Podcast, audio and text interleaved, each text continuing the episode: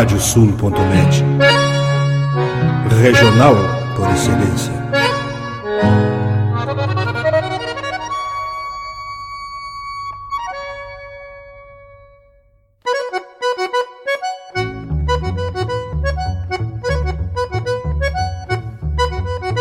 Está aberta a porteira, nem se preocupe em fechá-la.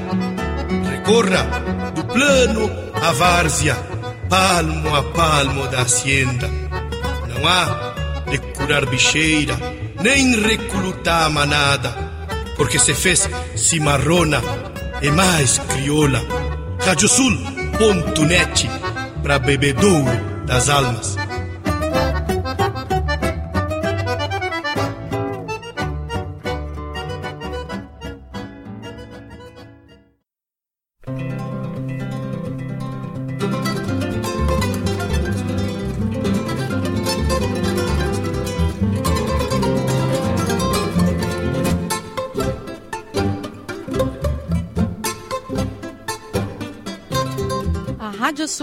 Radiosul.net apresenta O Campo em Notícia.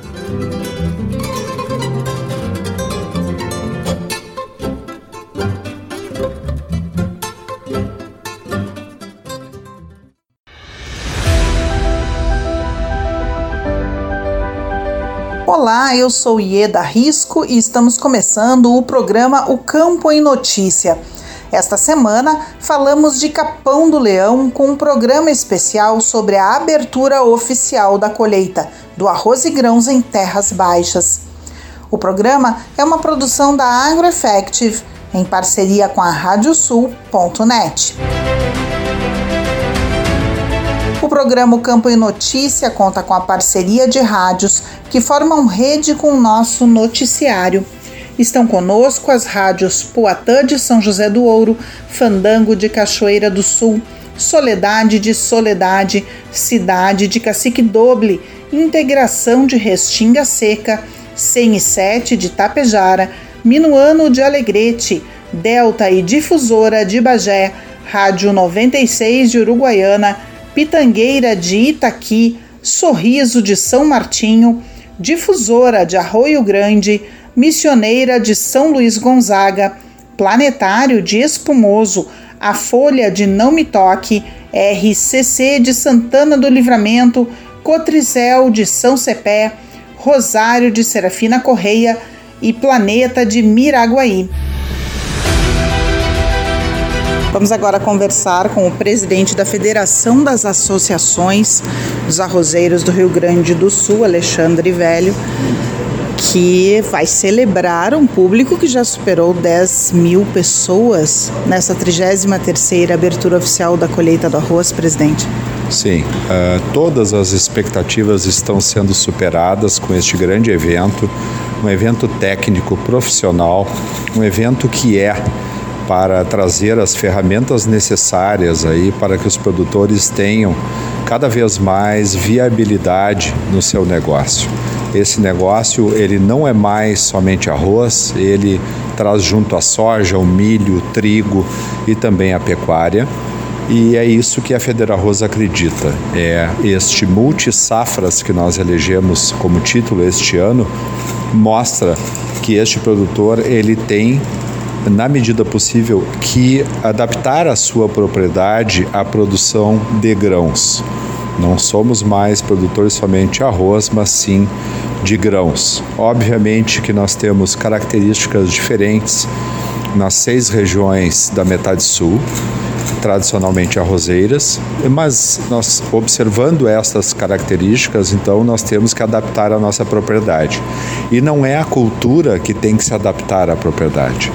Esta é uma frase óbvia, mas uh, é uma frase que tem um significado muito grande porque nós temos que observar a questão da macrodrenagem, planejamento da área, correção de solo, fertilidade de solo, porque nós temos uma necessidade diferente de fertilidade quando eu falo em soja ou quando eu falo em milho. E aí é, vem estas diferenças, é que vem, vamos dizer assim, é, contemplar este planejamento através, obviamente, de assessorias qualificadas, para que a gente tenha cada vez uma eficiência maior. O que o senhor acha mais difícil nesse momento de conseguir adaptar a propriedade ou a mentalidade do produtor para que ele possa né, deixar de lado aquele lado eu sou arrozeiro para ele se identificar automaticamente como multisafras? Eu penso que já houve uma mudança significativa nos últimos anos da consciência dos produtores rurais. É claro que estas características que eu falava, principalmente eu posso citar a região central do estado, uma região complicada com relação à drenagem, pequenos produtores, e obviamente que quando eu falo eh, nesta adaptação da propriedade, eu também estou falando em investimento e muitas vezes esses pequenos produtores eh, não têm a condição eh, de poder implementar um novo sistema.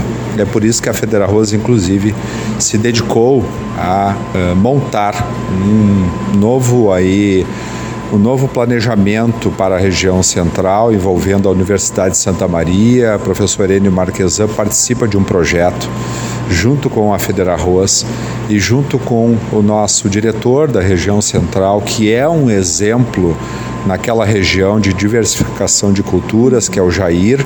O Jair na região de Agudo, ele tem em áreas de arroz, ele tem trigo, ele tem soja, ele tem milho, ele tem pastagem. Então, realmente são áreas pequenas, mas são produtores que estão mostrando que com muita, muita vontade, muita persistência, muita resiliência, eles têm aí uma condição de enfrentar este grande desafio que é cada vez produzir mais por hectare, porque o arroz tem esta particularidade, ele tem um alto custo de produção. Hoje, em termos de grão, somente pensando em agricultura no Brasil, somente o algodão teria um custo por hectare maior que o arroz. Então, este custo, que aumentou 60% nos últimos dois anos, ele traz junto esse desafio, que é de ter uma produtividade cada vez maior, maior para pagar este custo e ter resultado econômico. E o resultado econômico é o que empurra uh, muitos produtores para outras culturas e é por isso que a soja já ultrapassa 500 mil hectares somente na metade sul. E um dos temas de grande destaque dos painéis realizados aqui foi justamente essa questão da gestão né, da propriedade. Perfeito. A tua pergunta é muito importante porque a gestão uh, da propriedade é uma exigência cada vez maior. Nós temos que ter, uh, cada produtor tem que ter o seu custo de produção. Eu não posso somente olhar o custo do IRGA aquilo é um parâmetro, mas eu tenho que olhar a minha realidade e como eu tenho seis regiões bem diferentes na metade sul, cada região tem a sua particularidade e o seu custo, e cada produtor tem o seu custo. Como é que eu vou enfrentar é, uma negociação, como por exemplo, a questão dos arrendamentos, que me é muito cobrada quando eu vou a Brasília, se nós já fizemos o nosso dever de casa de olhar as coisas da porteira para dentro, a questão do arrendamento. E por que, que eu cito isso? Eu cito isso porque mais da metade das propriedades são tocadas hoje por arrendatários. E esta negociação, esta relação comercial entre arrendatário e proprietário, ela não vai ser enfrentada por nenhuma entidade, não é a Federal Arroz que tem que fazer isso, porque é exatamente como eu disse, uma relação comercial. Porteira para dentro, né? Porteira para dentro, custo de produção. Eu tendo o meu custo, eu tenho condição então de mostrar ao proprietário que ele tem que enxergar a médio e longo prazo e não cobrar um valor de arrendamento que simplesmente inviabiliza o investimento eh, em drenagem, investimento em outra cultura, ou seja, inviabiliza muitas vezes é, o que nós costumamos falar da intensificação da integração lavoura-pecuária. Se falou muito também aqui sobre a necessidade de aproximar o consumidor para que ele possa entender nas né, questões todas que envolvem o arroz e uma pesquisa que vai ser iniciada talvez traga este cenário do consumo do arroz bem mais claro, bem mais detalhado para os produtores. Este é um ponto importante também, porque o arroz gaúcho ele é conhecido pela sua qualidade, um arroz exportado para mais de 100 países, um arroz livre de resíduos atestado pela Anvisa. É importante salientar que a Federarroz não protege e não defende produtores que não usam produtos autorizados para a cultura dentro dos seus períodos eh, de carência. E o porquê disso? Isso é porque do outro lado tem um consumidor que quer segurança na, no consumo deste alimento e é por isso que nós uh, temos muita responsabilidade e aí vem também uma credibilidade desta entidade, não só aqui no Rio Grande do Sul, perante os órgãos ambientais, porque temos um excelente relacionamento com a FEPAM. A secretária do Meio Ambiente, a Marjorie, estava aqui conosco prestigiando a abertura. E nós temos também um excelente relacionamento com o Ministério da Agricultura lá em Brasília, o Ministério da Economia, o Banco Central, a Federal Arroz é a única entidade que faz parte da eh, Câmara de Crédito, Seguro e Comercialização lá em Brasília, a única entidade do Estado que tem assento nesta importante Câmara. E isso mostra então esta linha de muita retidão com relação uh, às atitudes, com relação à clareza que nós temos uh, da maneira que nós temos que enfrentar a complexidade que é este mercado do arroz. Toda a cadeia do arroz, né? Que muitas vezes quem está lá pega lá o seu pacotinho, leva para casa para fazer aquela refeição, não entende. Apesar do arroz nunca estar ausente dos pratos, pode até não ter o feijão, mas o arroz está sempre presente. Tem uma nutricionista famosa brasileira que uh, fala uma coisa muito importante. Ela diz que nós temos comida de verdade. Ao contrário, por exemplo, dos Estados Unidos, que eu posso citar aqui, do México, que eu tive a oportunidade de visitar o ano passado e de ir lá trabalhar na divulgação do arroz brasileiro e hoje o México é responsável por 30% do envio de arroz, porque a exportação é muito forte aí é, no trabalho da Federal Arroz. Mas falando do consumidor, este arroz é de alta qualidade, esta comida de verdade, porque o prato hoje tradicional brasileiro é o arroz, feijão, a proteína e a salada.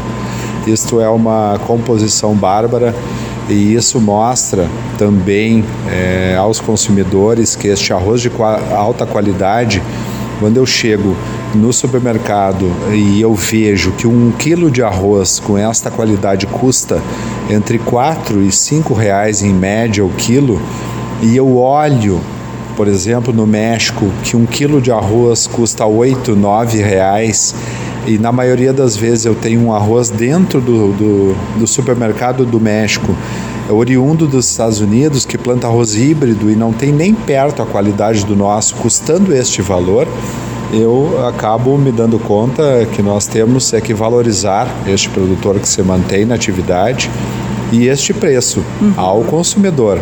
Entre 4 e 5 reais me mostra que uma família de quatro pessoas não gasta mais do que 20, 25 reais por mês uhum. consumindo arroz todos os dias da semana. Então, quando eu olho esta conta, eu me dou conta, claro. sendo redundante aqui, que realmente nós temos que buscar soluções, medidas estruturais, nós temos que buscar é, olhar para a questão é, do, da embalagem do nosso produto, porque o produto que vem de fora, que vem, por exemplo, do Paraguai, muitas vezes ele não era identificado como arroz importado. Uhum. E aí é um importante salientar isso porque o Paraguai não tem a nossa legislação ambiental, não tem a nossa legislação trabalhista. E se eu não identifico um produto que muitas vezes é colocado nesta embalagem e entra muito arroz tipo 2 sendo vendido como tipo 1, isso prejudica toda a cadeia e prejudica principalmente a indústria do Rio Grande do Sul, que já foram quase 300 e que hoje é em torno de 140. Então, tudo isso mostra, todos esses dados e estes fatos mostram a complexidade que é o mercado do arroz é, e, e mostra também que nós temos um grande trabalho pela frente. Agora, presidente, nós estamos na casa da Embrapa já pelo quinto ano consecutivo e as pesquisas têm sido fundamentais nesse suporte para os produtores.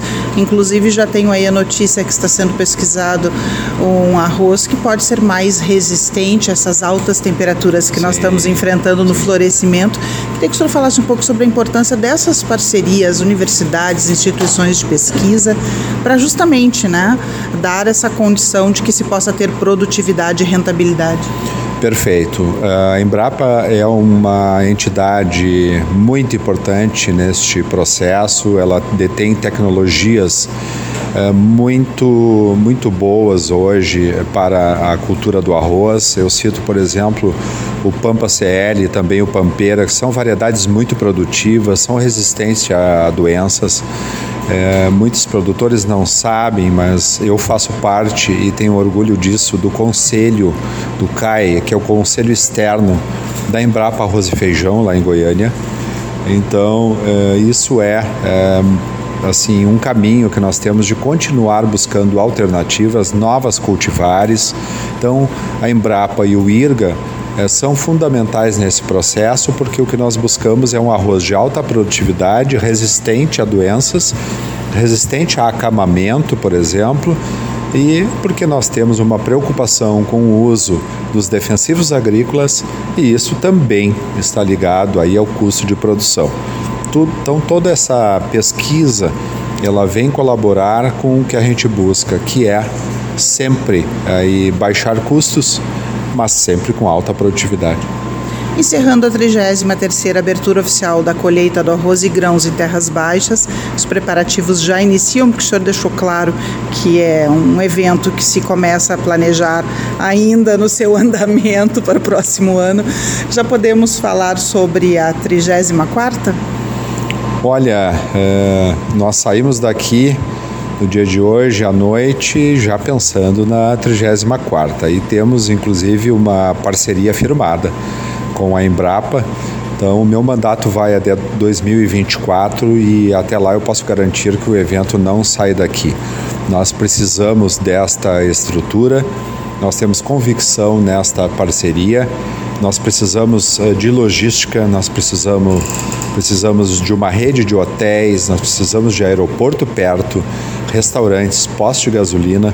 Então, muitas vezes o produtor não entende o porquê que a Federa Arroz eh, mantém aqui eh, pelo quinto ano o evento, mas é exatamente pelo tamanho do evento e a exigência que ele tem hoje em termos de infraestrutura, não só do local, mas de tudo isso que eu comentei.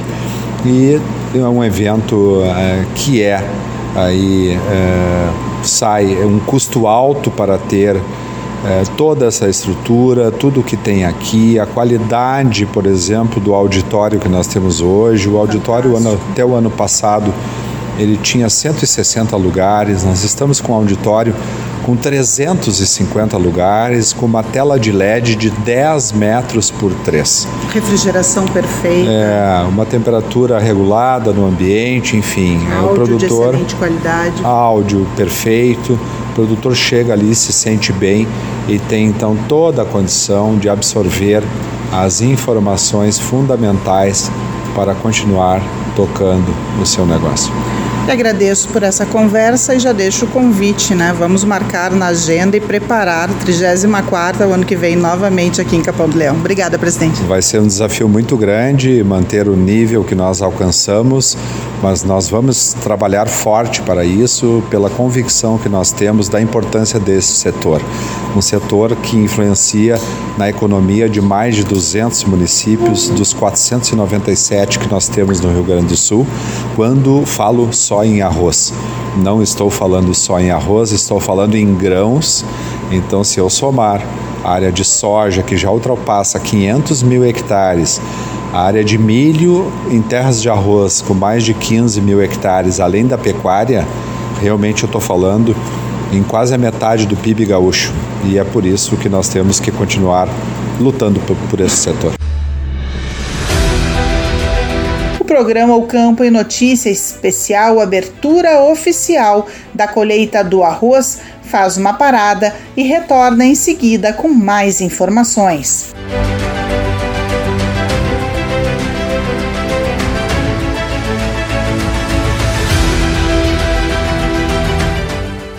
Canta, canta, minhas chilenas, chacoalha no mas teus guiso. Nesta ponta d'égua que vão a trote estendido, enredei lá no tupete o mais lindo dos chiflidos. Radiosul.net, entre estrada e corredores. Agora tu podes ouvir a Rádio Sul pelos aplicativos para iOS e Android. Basta procurar na Apple Store ou na Play Store e fazer o download dos nossos aplicativos específicos para o teu sistema. Radiosul.net, regional por excelência.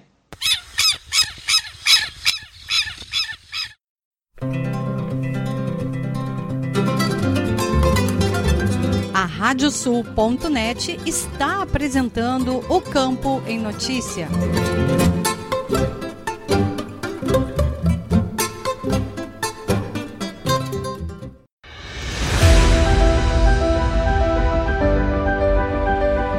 Estamos de volta com o programa O Campo em Notícia, especial da abertura oficial da colheita do arroz, uma produção da AgroEffective em parceria com a Radiosul.net.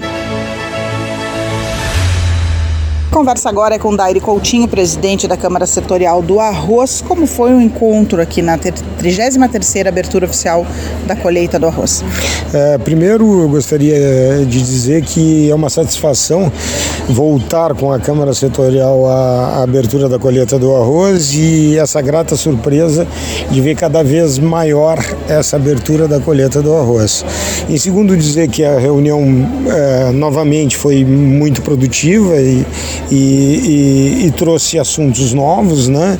Uh, eu inicialmente gostaria de afirmar que o estudo de diagnóstico da cadeia do arroz está firmado, né? As entidades já estão firmando os contratos com as suas participações, né? O que fará que aí dentro de dois meses, três meses já se tenha os primeiros resultados desse estudo que vai diagnosticar a, a cadeia produtiva do arroz desde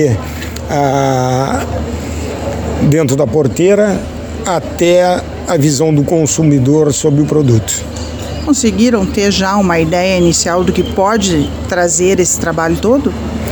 Olha, é, as entidades, de uma forma geral, estão colocando para o CPEA e para a Embrapa as suas, as suas necessidades, sob, sob, sob que ótica gostariam, gostariam dessa, desse trabalho, né? E o trabalho eventualmente vai começar aí nos primeiros dias de março. Como ele deve se desenrolar? Ele vai se desenrolar uh, fazendo uma análise objetiva de todos os elos da cadeia, né? Uh, desde a participação de insumos uh, até questão, as questões de consumo, que, digamos assim, hoje em dia são tratadas, o item consumo é tratado como um, um subíndice da, da, do quadro de oferta e demanda. Quando se quer ajustar alguma coisa, ajusta no consumo. E nós vamos ter pela primeira vez a oportunidade de uma pesquisa levantar a realidade do consumo de arroz no Brasil. Tem algum elo que esteja assim mais fragilizado nesse momento? Olha, eu acho que de uma maneira geral eh, a cadeia está muito homogênea. Né? Eu acho que uh, esses dois últimos anos trouxeram ao produtor de arroz uma situação diferente dos anos anteriores. Né? E isso foi resultado tanto de uma busca pessoal do produtor por outras alternativas, né? plantio de soja, plantio de milho, a própria pecuária, assim como das entidades, né? que trouxeram, eh, que enxergaram também essa, essa dificuldade e trouxeram ao produtor, eh, digamos, a, a visão dessa necessidade de mudança. E hoje a gente está vendo aqui na abertura da colheita do arroz, né? Eh, quem vai lá nos, nos, stand, nos stands, quem vai nas lavouras vê lavouras outras que não são de arroz, né? E isso eh, eu acho que trouxe o produtor para uma situação um pouco diferente do que os últimos anos que ele vivia. Não tem saída, é multisafra mesmo. Eu acho que isso veio, vai ficar, né? É, é, regiões como a minha ali de Camacuã, que a gente está vendo uh, não mais o crescimento crescimento da soja, mas sim o crescimento da soja irrigada, né? E o produtor investindo muito nisso e com certeza isso veio para ficar. Camacuã que se brinca que foi uma cidade aterrada em casca de arroz, no banhado ali existente, hoje é uma cidade que permanece com o arroz, mas que tem aí agregado todas as outras culturas, as outras safras uh, que dão apoio ao produtor, né? É, a, o assentamento do banhado do colégio no, em Camacuã foi pioneiro na produção de milho. E nós estamos é, vendo hoje voltar uma produção de milho é, para essas áreas, né, que eram efetivamente, alguns anos atrás, áreas exclusivas de arroz. Né? Se brigava por mais área de irrigação de arroz. E hoje é, sobra na área da barragem do Arroio Duro área água para irrigação de arroz e essa água está sendo usada para irrigação de soja e milho. Com relação ao consumo do arroz, vocês chegaram a tratar sobre isso, sobre essas questões que envolvem o consumidor, que muitas vezes não compreende o quanto fica para o produtor a questão da precificação final, que olha e diz assim: Poxa, estou pagando muito ali no mercado, mas não consegue entender a realidade do campo? Olha, eu fiz um comentário agora na reunião da, da Câmara, né, de muita satisfação eh, de ver nas palavras do Alexandre é, presidente da Federal Arroz, é, as colocações que ele fez. Quer dizer, nós evoluímos como cadeia muito. A nossa discussão hoje não é mais entre uma briga polarizada da indústria com o produtor, que o preço está ruim porque a indústria é isso. E nós vimos hoje na palavra do, do, nas palavras do Alexandre um reconhecimento que algumas das dificuldades extrapolam essa relação, né? E estão lá no consumidor, estão lá no varejo, que infelizmente não participa, de, não, é, é ente dessa cadeia, mas não participa. Então eu acredito que toda essa evolução que vem acontecendo internamente vai nos trazer a possibilidade de entender um pouco mais dessas questões do consumo. E, o, e esse levantamento aí feito pela, pelo CPE e pela Embrapa vai focar muito nisso, porque hoje é uma, é uma atitude a ser conhecida, não só da relação uh, uh, de consumo em relação ao produto, mas da própria, uh, das próprias questões do consumidor como ele encara toda essa cadeia que, que está por trás, né? Quando ele entra numa, numa gôndola de supermercado e adquire um pacote de arroz, ele vê tudo que tem por trás daquele pacote. Às vezes é, há necessidade da gente mostrar para esse consumidor o que tem por trás daquilo ali, né? E, e, e que às vezes o, o consumidor busca é, somente preço, né? Conversa agora é com o pesquisador da Embrapa Clima Temperado, Giovanni Tyson. Giovanni, é, a Embrapa trabalhando em conjunto para desenvolver os agricultores multisafras. O que podemos falar das pesquisas? Até se há uma forma ou não de fazer uma adaptação suave aí para essa cultura única que se tinha e agora para todo esse trabalho conjunto com outros grãos também com a pecuária. É isso aí, Eda. A gente tem aqui na Embrapa faz, faz um bom tempo já que a gente vem perseguindo né, essa, essa questão de multisafra, que tem um segundo nome, vamos dizer assim, questão da diversificação de cultivos. Né? Até tem uma, uma em alguma das palestras que a gente utiliza, tem um, um, quadro bem interessante da década de 70, né, com uma experimentação com soja, feito pela equipe aqui naquela, naquele tempo, né, com plantações aqui em Camacuã, Piratini, mostrando já, colhendo naquela, né, 50 anos atrás, quase, até mais, né? Produtividades que hoje estão sendo colhidas nas terras baixas, né? Uh, da mesma forma, a tecnologia do sulco camaleão, que está sendo exposta e com palestras, né? O colega Parfit começou em 94 com essa né, trazendo essas ideias, adaptando o que é feito nos Estados Unidos, enfim, foi, foram visitar, trouxeram, né? E sempre foi uma pauta assim que, que, a, né, que se perseguiu, como se diz, né? Tem alguma explicação esse delay do que vinha sendo feito há tanto tempo atrás para agora a gente está com isso aqui nas nossas lavouras experimentais? Eu vejo dois, dois motivos, né, Eda? Um é que eh, a produtividade do arroz naquela época, tá? Eh, ela não estava, ela estava num crescente, assim que não tinha uma limitação, digamos, tão, tão, tão forte, né? Eh, por, por exemplo, por plantas daninhas ou por limitações de, de, de hum, fertilidade do solo, né? E a coisa vinha acontecendo cada vez mais. Né? Só que chega num patamar que para você melhorar a partir daquilo, você tem que implantar melhorias no sistema de produção. Não é simplesmente jogando mais fertilizantes, por exemplo, no caso do arroz. Né? Como o arroz não tem falta d'água, então praticamente o que regula a produtividade, né, o, que, o fator de mais impacto no geral é a questão da quantidade de fertilizante que você coloca. Só que você chegou num patamar tão alto de produtividade que outros fatores passam a ter importância. Então, uh, um exemplo, a questão de plantas daninhas, né? Se estabeleceu o sistema Clearfield, né? depois se viu que a soja trazia benefícios, né? além do Clearfield, em controlar ervas daninhas, tra trazendo benefícios também na questão da fertilidade, aportando nitrogênio para o solo, que na outra, na, na, sequência, o arroz aproveitava. Né? Então, esse fator técnico é um dos motivos né, porque que naquela época se tinha pesquisa, mas não tinha uma adoção, digamos, do, do, multisafra tão grande. E um segundo elemento é, é o próprio preço que tem, por exemplo, uma soja, um milho, a questão de demanda, né? Hoje em dia é muito maior. Né? E, e, os países consumidores, China e Índia, estão com a capacidade de aquisição maior e, e, isso gerou uma demanda muito, muito forte nos últimos 10 anos e, e o Brasil, de certo modo, acompanhou a metade sul, né, com todas essas áreas disponíveis, né, viu isso aí e partiu para isso aí. Um terceiro ponto, e já, já te passo, né, é a questão da adaptação dos produtores, Sim. a questão econômica. Né, estão vendo o benefício que pode ser obtido em termos econômicos, em termos de facilidade eh, negociais, né, de compra de insumos, de venda da produção.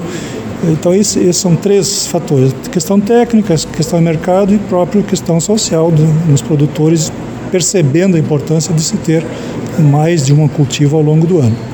Quando a gente está com um pesquisador por perto, a gente pergunta o que está em andamento e que a gente vai poder ver, digamos assim, dessa 33ª abertura oficial para a próxima, 34ª. É, é difícil a gente botar, digamos, a bola de cristal, né?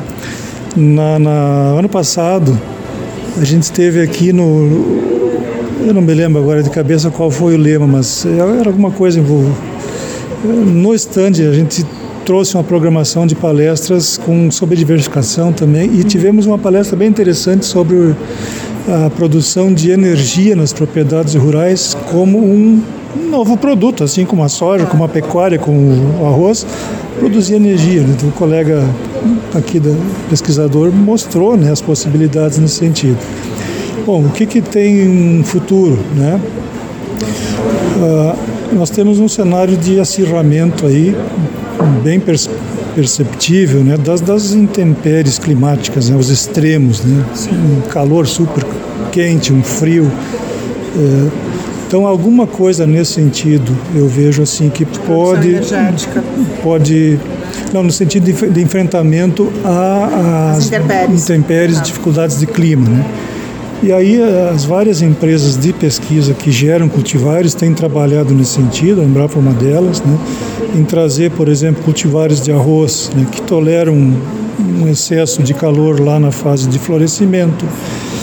Possivelmente os produtores não se surpreendam se passam, passarão a ver cereais, tipicamente em invernos cultivados no verão. Né? Nós temos já uma linha de trabalho da Embrapa nesse sentido, inclusive aqui na estação onde nós estamos. Né? É, é, o berço dessa tecnologia da Embrapa, posso né, dizer assim. Nós temos um colega pesquisador que tem 83 anos que atua nessa linha, né, o Dr. Vanderlei. Ele passa esses materiais para a Embrapa Trigo, que faz toda uma seleção, né? Mas eh, e a prova desse trabalho aí está no trigo no cerrado, né, que tem batido recordes, mais recordes de produtividade. Por quê? Porque se criou um cultivar que tolera alta temperatura né, e tem boa resposta às doenças que acontecem nessas altas temperaturas. Então eu não me admiraria, Ieda e pessoal, né, se nos próximos, talvez não no ano que vem, mas dali para frente a gente visse culturas inimagináveis aqui sendo né, nessa questão de multisafra, de diversidade, né, além de todas as tecnologias que as empresas com drones, com satélites, enfim. Né? Já apresentam e vão apresentar mais. Então está anotado já no nosso caderninho, Giovanni, para a gente poder conferir nas próximas aberturas oficiais da colheita do arroz, quais grãos vão suportar esses calorões que nós já tivemos aqui no último dia de preparo na segunda-feira, é. 42 graus de temperatura aqui. É, na estação experimental da Embrapa. Agradeço por enquanto essa nossa conversa, deixo um forte abraço aqui dos nossos ouvintes para ti e rumo à 34 já. Isso aí, já preparando para o ano que vem programa O Campo em Notícia especial abertura oficial da colheita do arroz faz uma parada e retorna em seguida com mais informações.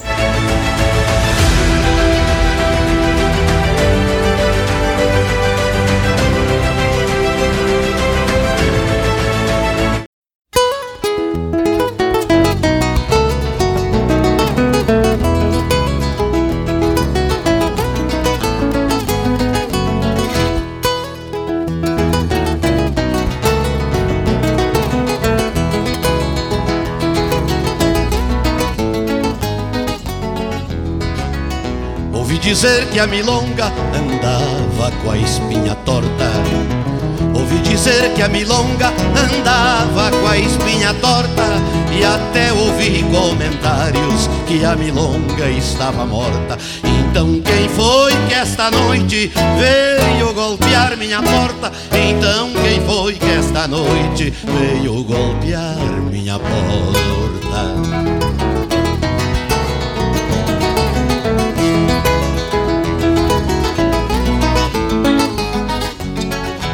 Acordei de madrugada, inquieto e meio nervoso, e fui terminar o pouso, abraçado na guitarra. Parecia uma fanfarra, a mescla de corda e voz, uma milonga entre nós e eu grudado na guitarra.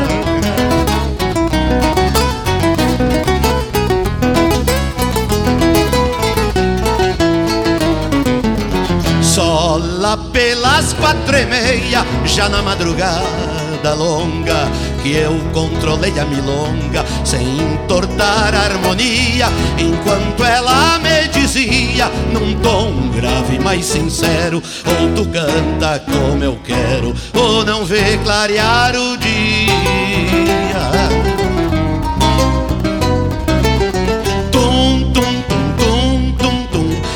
milonga repetia E eu não chorava nem ria Com os olhos que eram braseiro. Mas quem nasce milongueiro Mesmo com a vida num fio Não refuga desafio E nunca corre primeiro.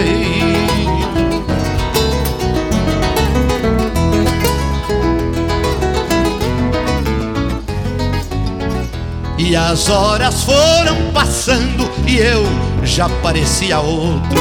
Ela viu que eu era potro e disse: Não te amedronta, ninguém venceu, faz de conta que aqui nada se passou. Mas quando o sol apontou, eu tinha a milonga pronta.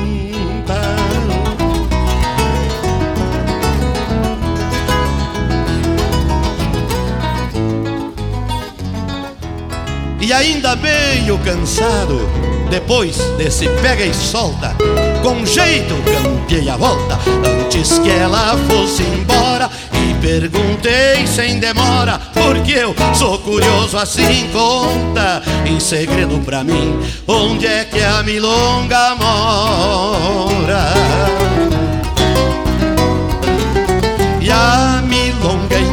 Disse: Não é segredo, parceiro. Já morei com um missioneiro que tinha na alma um violão. Eu durmo em qualquer galpão e desperto com a boieira. Mas se tu for da fronteira, eu moro em teu coração.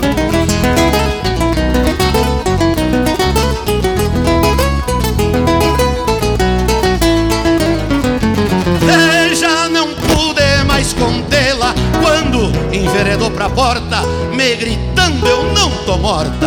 E pra frente há muita lida, por hora estou de partida, e a razão pouco me importa, mas volto golpear tua porta, porque o teu rancho tem vida.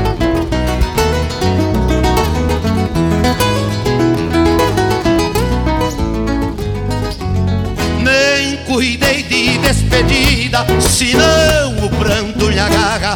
Afinei bem a guitarra e num dedilhado assim. Pelo pago me perdi, conforme a milonga manda.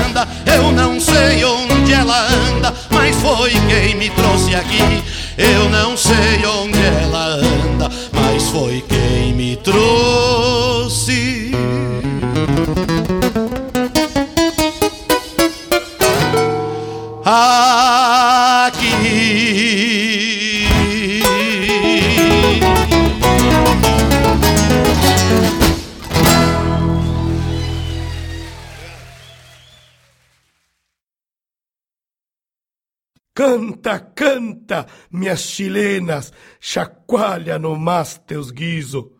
Nesta ponta d'égua que vão a trote estendido, enredei lá no tupete o mais lindo dos chiflidos. Radiosul.net, entre estrada e corredores.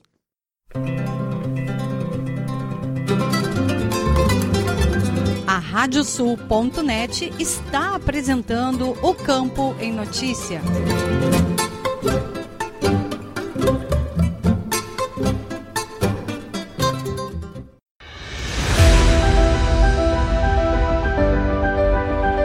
Estamos de volta com o programa O Campo em Notícia Especial, abertura oficial da colheita do arroz, uma produção da AgroEffective em parceria com a Radiosul.net. Diretamente da 33ª abertura oficial da colheita do arroz e grãos em Terras Baixas, vamos conversar com Michele Fanese, diretora operacional do IBRAVAC, que é o Instituto Brasileiro de Aviação Agrícola ligado ao SINDAG. Michele, vocês estão com um projeto de poder mostrar educacionalmente falando a importância de se trabalhar aviação agrícola dentro dos cursos de agronomia e engenharia agronômica. Sim, nós tivemos inclusive uma conversa com Confeia na semana passada, na primeira semana de fevereiro em Brasília, justamente para incluir na grade curricular dos cursos de agronomia uma disciplina voltada a tecnologias de aplicação, justamente por entender da importância que é a aviação agrícola para o setor né, e, e para os cultivos uh, dentro né, da, da, toda a questão agronômica. O cenário é que os engenheiros acabam saindo da faculdade sem ter o conhecimento necessário para depois poder gerar os planos todos de trabalho efetivo com a aviação agrícola? Sim, é, o que, que acontece? Né? Dentro da, da, da grade curricular dos cursos de agronomia não consta nada voltado à questão de tecnologias de aplicação. E a gente sabe que é uma tecnologia muito usada nos cultivos, então eles saem sem conhecimento, né? sem nenhum tipo de preparo para o trabalho ou para as aplicações. Então, se viu necessário então modificar ou sugerir às universidades que incluam dentro das suas grades curriculares uma disciplina voltada a essa, essa temática, ou como uma, uma disciplina letiva ou dentro da, das obrigatórias, mas que eles tenham essa, esse entendimento que as tecnologias de aplicação são extremamente necessárias aos cultivos de algumas, algumas de, das Agora, lavouras. De algumas né? lavouras. Faltou a palavra, desculpa. Vai ter que editar. A, em meio a tantas lavouras que nós é. estamos aqui, né? É verdade. E, e Michele, quais são os próximos passos para se poder efetivamente conseguir isso? É, nós, o que, que nós temos feito? Ah, como eu falei, né, a gente teve uma, uma conversa com o Confeia, então o Confeia vai nos apoiar, inclusive, nessa, nessa abertura junto às universidades. Ah, nós temos um, um, um projeto voltado às parcerias, inclusive de pesquisa dentro das universidades, para que então se entenda a necessidade de que essa disciplina ou esse conhecimento, né, eles deve fazer parte de toda a formação acadêmica. E o próprio instituto ele tem ah, como projeto, né, para esse ano até o início do ano que vem, uh, entrar junto ao MEC como um instituto de formação dentro da área de pulveriza de tecnologias de aplicação, entendendo que se eu tiver um profissional capacitado seja ele técnico ou tecnólogo, ele também vai apoiar os, os profissionais da agronomia para que então né, as, as tecnologias sejam aplicadas de forma correta, de, dentro dos protocolos exigidos tanto por ANAC, MAPA e todos os órgãos que regulamentam. Então, esses são os, né, os próximos passos que nós temos aí dentro do Instituto para que a, a, os profissionais eles se capacitem cada vez mais.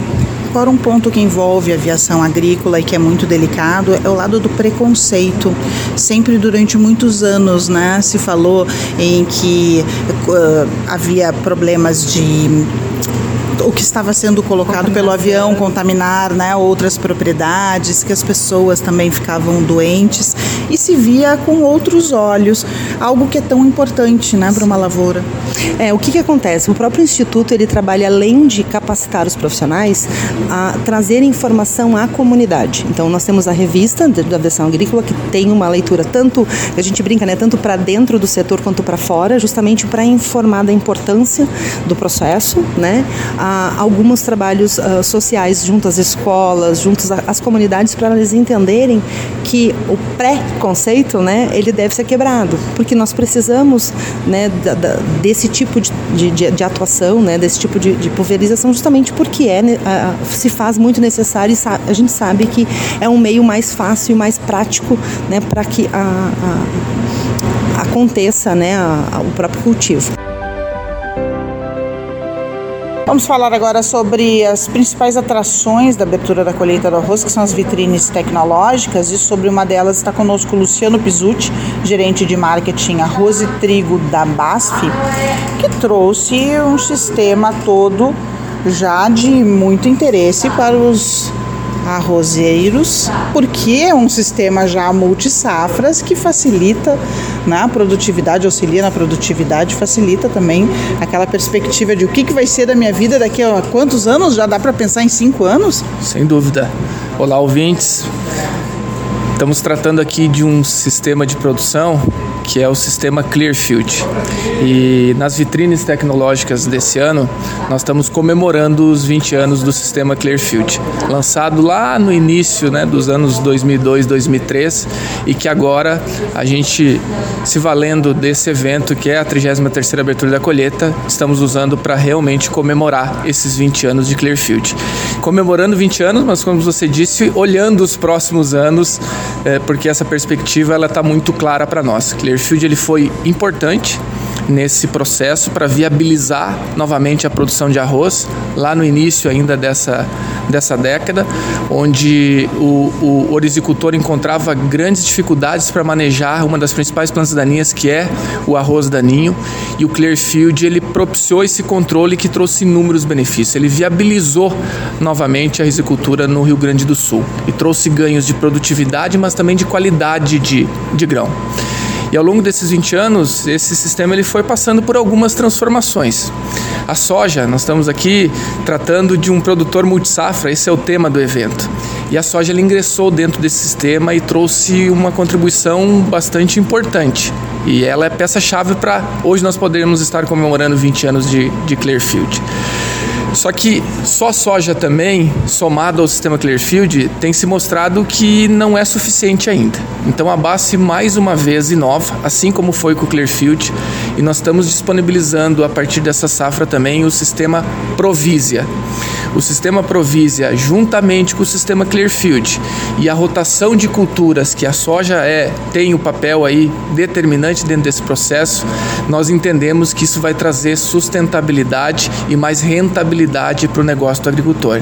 Que nós estamos falando de dois sistemas que propiciam o manejo uhum. eficiente das principais plantas daninhas da cultura e a soja também oxigenando esse sistema que até então tinha uma monocultura de arroz, mas que traz também inúmeros benefícios no que diz respeito também a fluxo de caixa, né, a possibilidades aí maiores para o agricultor. O arrozeiro multisafras aqui da Terras Baixas está com arroz irrigado, soja irrigada, está trazendo milho em algumas regiões de volta e o trigo vem aí aflorando também o trigo que já está consolidado em algumas regiões, sobretudo aqui do Rio Grande do Sul, também entrando descendo. nessa região, descendo a serra e chegando aqui na metade sul. Isso está acontecendo com as duas culturas, tanto o trigo quanto o milho.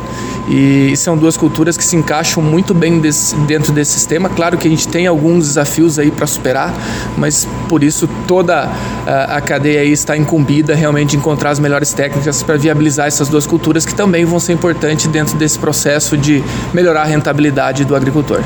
E aí o sistema entra e encaixa, como é que ele funciona, né? A gente tem o Clearfield entrando num ano e qual é a sequência? Ótimo. É, quando a gente fala de sistema produtivo, seja Clearfield ou seja Provisia, nós estamos falando de um trait de resistência a um determinado herbicida. Nós estamos falando também de sementes certificadas, que é uma parte importante nesse tripé.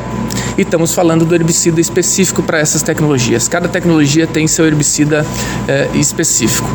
E, e, tudo isso, né, é, claro, precisa ser respeitado. Né? E a gente tem chamado isso de mandala, uma forma que a gente encontrou de comunicar para o agricultor.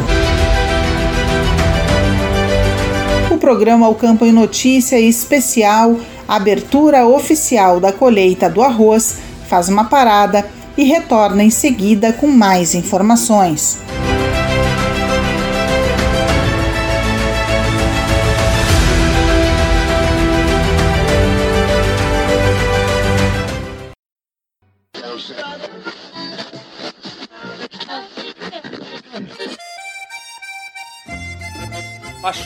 Mas então deixa aí porque esta é a Radiosul.net, regional por excelência.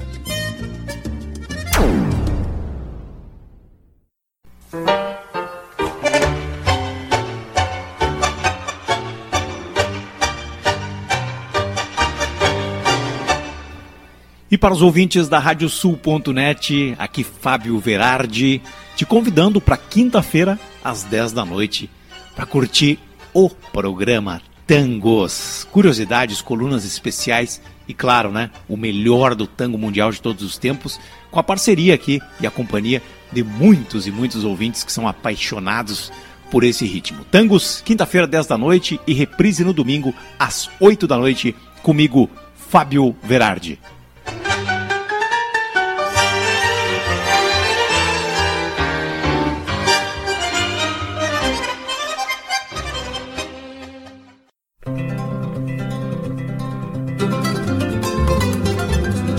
Radiosul.net está apresentando o Campo em Notícia.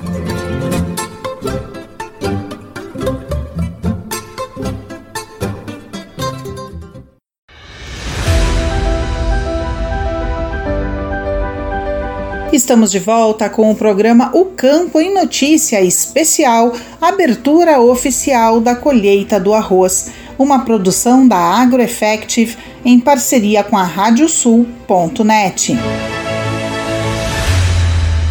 Vamos conversar agora com o presidente do IRGA, Rodrigo Machado. Que dados foram apresentados de relevância para os agricultores aqui na 33ª abertura oficial da colheita do arroz e grãos em terras baixas? Boa tarde, Eda. Obrigado pela oportunidade. É, tradicionalmente, né, o Instituto sempre na abertura oficial da colheita do arroz, a gente informa né, os dados da safra no que se refere principalmente à área plantada, tanto da soja, do arroz, obviamente, né, soja, e, e esse ano a novidade é o milho. Então, o que é de relevante, a gente, e é um ponto a ser destacado, né, é que a gente segue, a lavoura de arroz segue aquela tendência de, de diminuição da área, né? E me parece que essa diminuição ela vai tende a uma estabilidade, que é o que se procura. Então, é, de 2021, 22 safra, né, 21, 22 para 22, 23 a gente teve uma redução de 12%. A safra 21, 22 foram 957 mil hectares plantados e nessa 849 mil. É, me parece que essa diminuição são dois fatores, né? O problema da lavoura de rentabilidade da lavoura de arroz, né? O alto desembolso, o alto custo de produção e os preços é, deprimidos, né, que, que, mal cobrem né, esses custos de produção. E também na, na entrada da soja, né, que foi para que era ina, ina, ina, inimaginável, né, uns tempo atrás. É o trava-língua complicado. Mas era inimaginável é, essa batermos mais de 500 mil hectares na, nas, na, na zona da várzea, né, em terras baixas do, da cultura da soja. Então a gente foi para 505 mil hectares muito disso né, pela oportunidade, né? E o, e o produtor de arroz hoje é um, é um, é um produtor multigrãos, né? É um produtor multisafras e a soja, né? O, o milho, né? A lavoura estão integrados, inseridos no sistema de produção, né? Onde o arroz é carro-chefe. Então, o produtor de arroz hoje ele trabalha como um sistema produtivo, ele enxerga a propriedade assim. Então, por isso, né? Pela oportunidade, o desembolso menor e, o, e, o, e a rentabilidade maior que a soja oferece, o produtor de arroz não é que ele substituiu o arroz pela soja.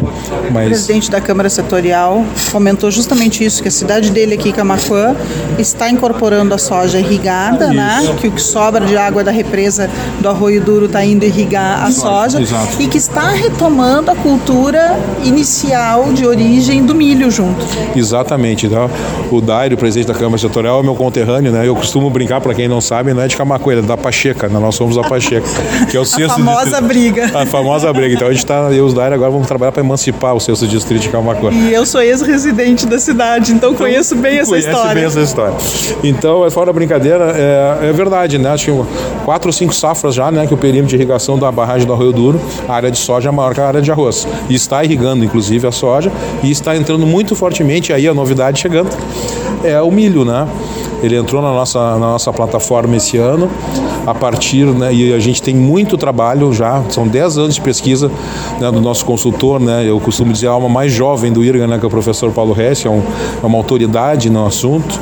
Então, temos 10 anos de pesquisa. Na gira técnica de 2022, no verão, foi uma demanda do, que, a, que os produtores apresentaram, né, que, que a gente intensificasse e criasse um projeto de extensão cujo assunto seria o milho. Então esse projeto está sendo um sucesso de extensão, capitaneado pela diretora Flávia, pelo professor Paulo Rez, enfim, toda a equipe de pesquisa e extensão da instituição. E o milho hoje né, tem uma área de 12.700 hectares nas terras baixas, né, na zona da Várzea. O que o professor Paulo Reis, inclusive, se surpreendeu muito positivamente. A gente não esperava esse número. Então, isso demonstra né, que o milho tem, um, tem uma tem um campo muito grande para avançar, né? A, a, metade sul é uma fronteira agrícola hoje, né? a metade norte tem essa dificuldade de irrigação, o milho depende muito da, uhum.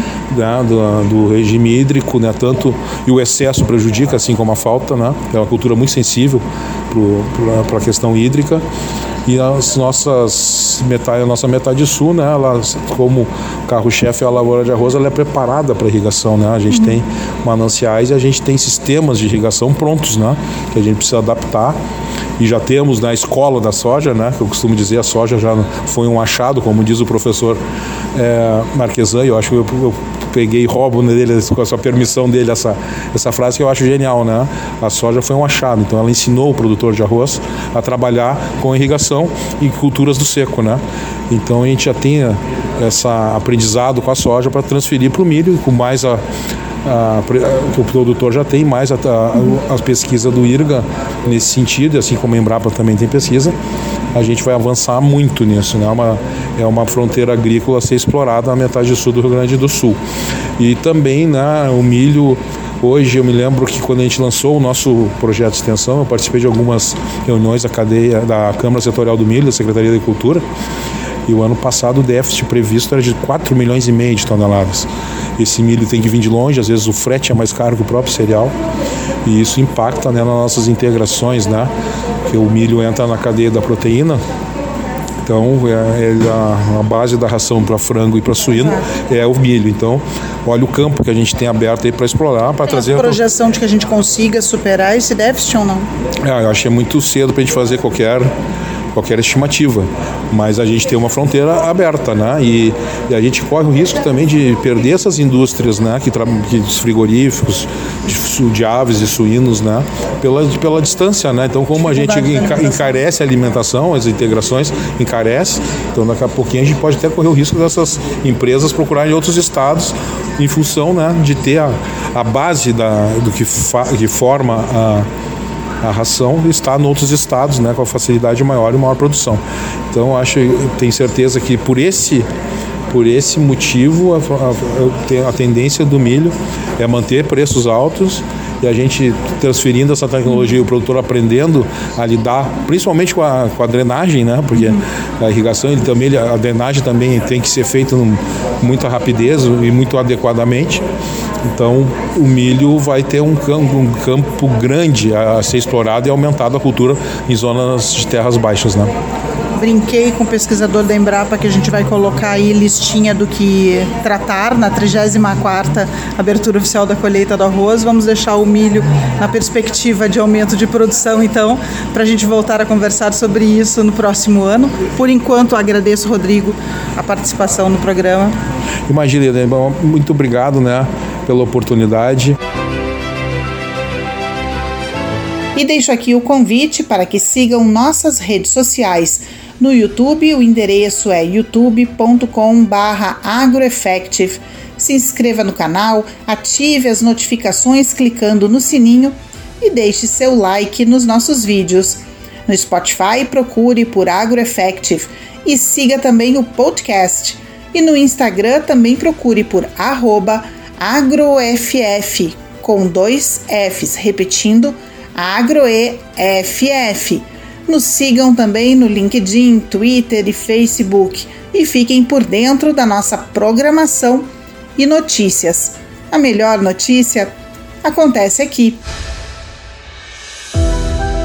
O programa de hoje fica por aqui. A produção do Campo e Notícia é da AgroEffective em parceria com a Radiosul.net. Desejamos a todos um ótimo final de semana.